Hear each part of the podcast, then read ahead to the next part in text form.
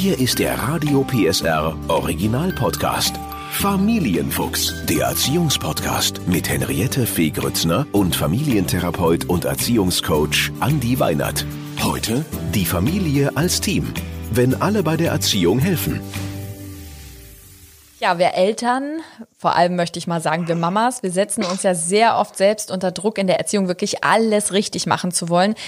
Das ist natürlich überhaupt nicht möglich. Es gibt ein nigerianisches Sprichwort und das lautet, um ein Kind aufzuziehen, braucht es ein ganzes Dorf. Dahinter steht im Grunde die Idee, dass Kinder natürlich in einem sozialen Miteinander aufwachsen, dass sie verschiedene Ansprechpartner brauchen und dass die Arbeit, also die Kindererziehung nun mal bedeutet, dass sie nicht nur auf den Schultern von einer Person oder zwei Elternteilen ruhen, sondern dass man das durchaus auch verteilen darf. Und ähm, heute lernen wir Mamas und natürlich auch die Papas abzugeben mit Familiencoach Andy Weinert. Hallo. Schön, dass du wieder mit dabei bist. Spannendes Thema. Ich bin ja selber Mama. Warum ist denn das so schwer für uns? Ich sage jetzt mal Mamas. Ich glaube, denen fällt das oft noch schwerer abzugeben. Warum scheffeln die sich die ganzen Aufgaben immer auf die Schultern und sagen, ja gut, ne, kochen, waschen, Hausaufgaben mit dem Kind, Kind ins Bett bringen und, und, und, und. Also da gibt es sicherlich unterschiedlichste Motive für. Wenn ich das jetzt mal auf ein recht häufig äh, zu treffendes Motiv äh, runterbrechen kann, dann ist das ganz häufig so ein Perfektionismusstreben. Ne? Also wir wollen alles richtig machen, wir wollen es am besten machen und dabei gibt es dann schon manchmal auch so diese Tendenz, dass man dann ein Stück weit auch verkrampft oder sich selber auch unter Druck setzt.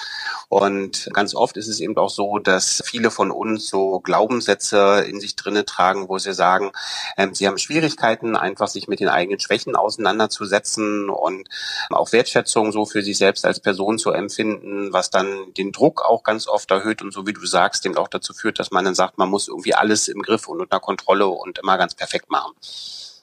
Jetzt geht's ja heute so ein bisschen darum, äh, die Eltern zu entlasten, dass eben auch mal Oma, Opa, Tante, Onkel mithelfen können. Aber es fängt ja schon bei Mama, Papa an. Ich weiß nicht, wie es in deiner Praxiserfahrung ist, aber in meinem Umfeld ist es ganz oft so, dass die Mamas auch den Vätern gar nicht so die Aufgaben abgeben wollen, sondern wirklich glauben, dass sie das auch am besten können. Woran liegt das? Ich glaube, ganz wichtig ist es, dass man erst einmal ehrlich zu sich selber ist und vielleicht für sich selber auch ein Stück weit eine Bilanz zieht, was man glaubt, was man wirklich gut kann und mit dieser realistischen Einschätzung zu den eigenen Möglichkeiten auch die Bereitschaft besitzt, manche Dinge auch loszulassen.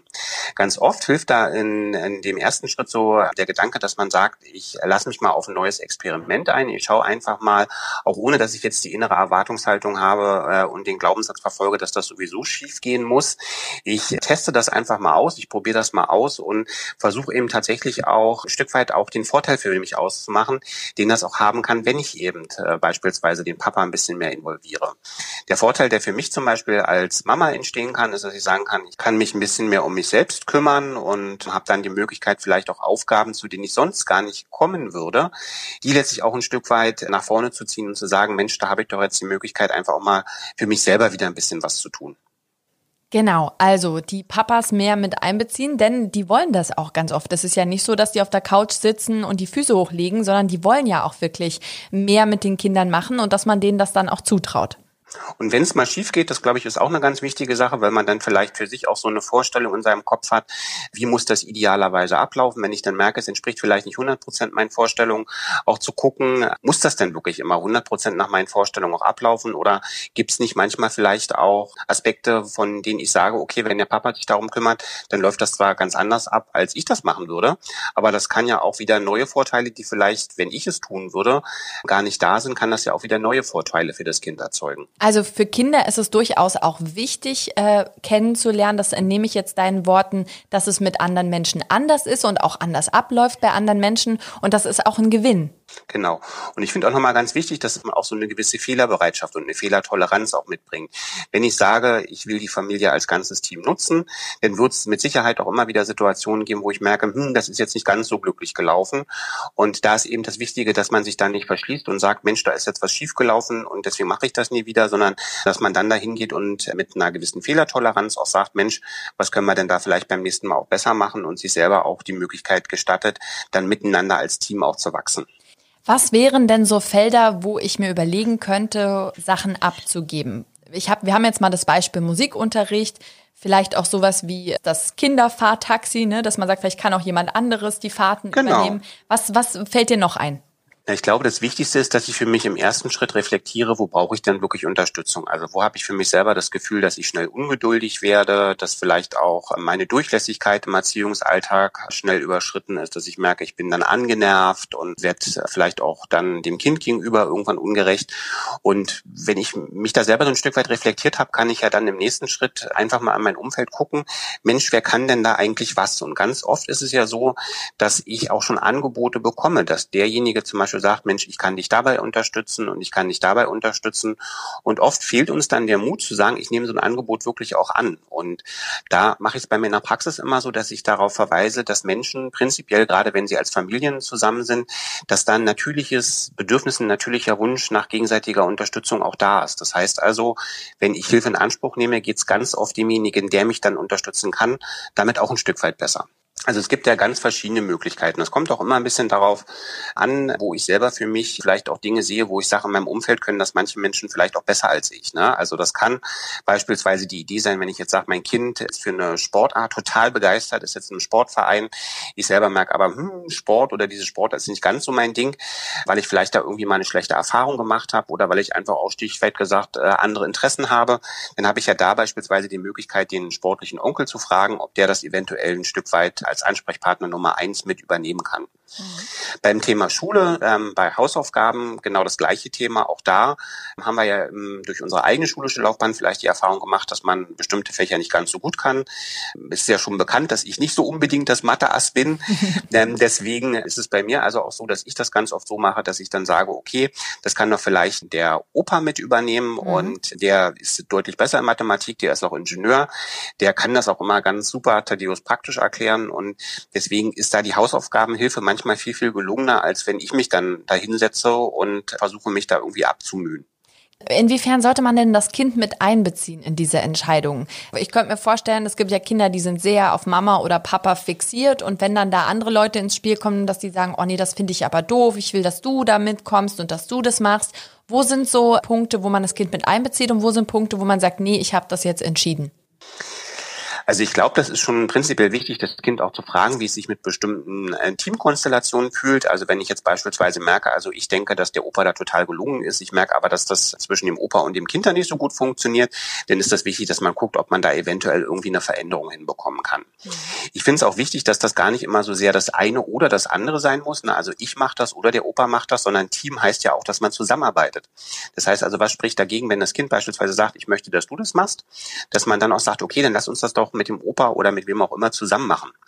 Ja, dass man also ähm, dann gemeinsam, vielleicht auch mal zu dritt dann so eine Aktivität macht oder dass man daraus auch einen größeren Event macht, dass man sagt, wir holen jetzt gleich mal noch die Mama mit dazu. Mhm. Ne? Und dann kann das Ganze auch sogar noch mit lustigen Anekdoten beispielsweise ein Stück weit gespickt werden, dass so ein Kind also auch wirklich vermittelt bekommt von seinem Umfeld, Mensch, wir arbeiten hier alle zusammen und das ist gar nicht so eine Konkurrenzsituation. Ne? Also das kann sich ja daraus dann auch ergeben, dass wenn ich dann sage, okay, dann mache ich das, dass das Kind dann auch merkt, okay, ich lasse mich dann durch solche Äußerungen vielleicht auch immer dazu verleiten, dann doch wieder an allem festzuhalten. Und wenn ich dann sage, okay, ich bin mit dabei, aber wir holen den Opa trotzdem mit dazu, weil der ist aus meiner Sicht da voll der Experte für, mhm.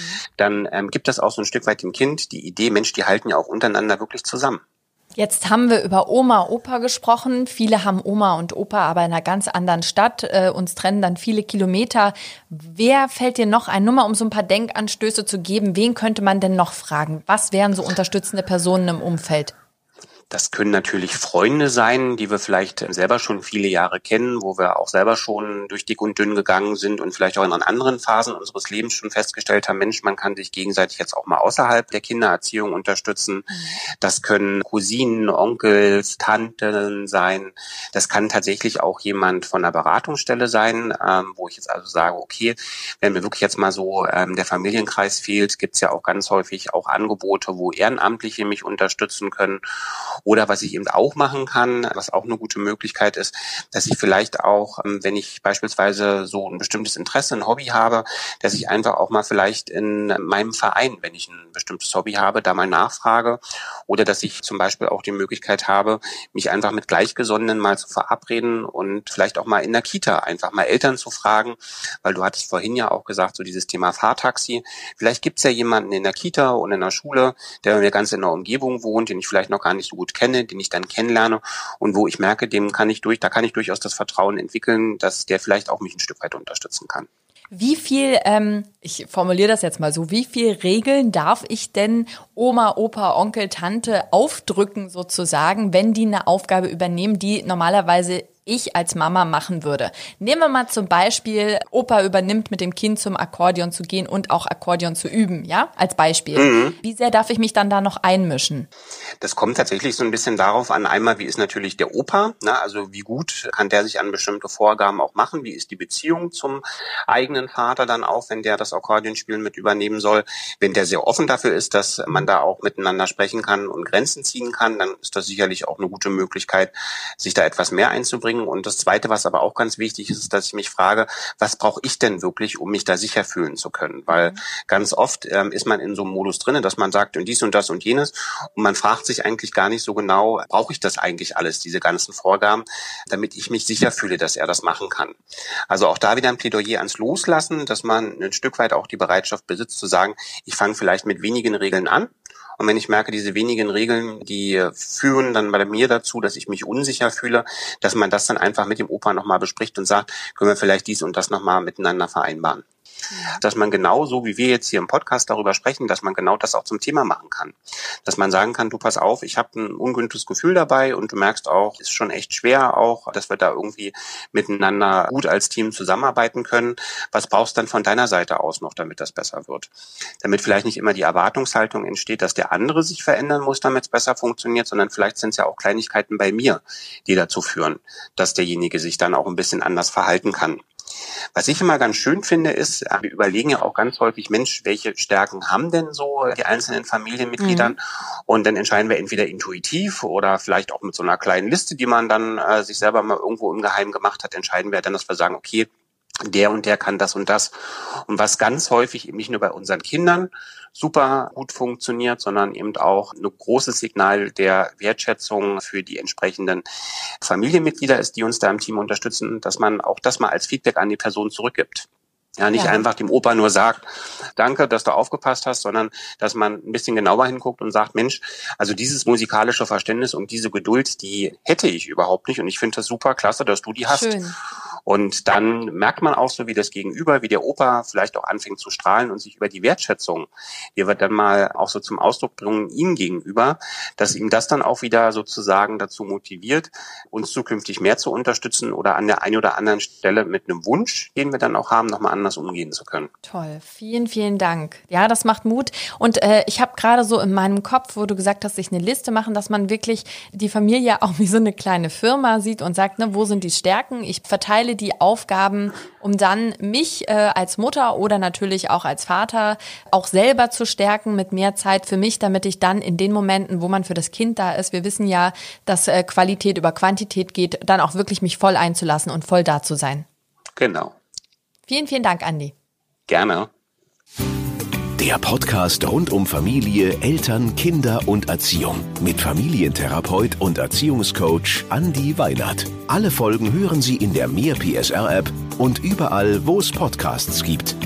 Familienfuchs, ein Radio PSR Original Podcast. Moderation Henriette Fee Grützner. Eine Produktion von Regiocast, deutsches Radiounternehmen.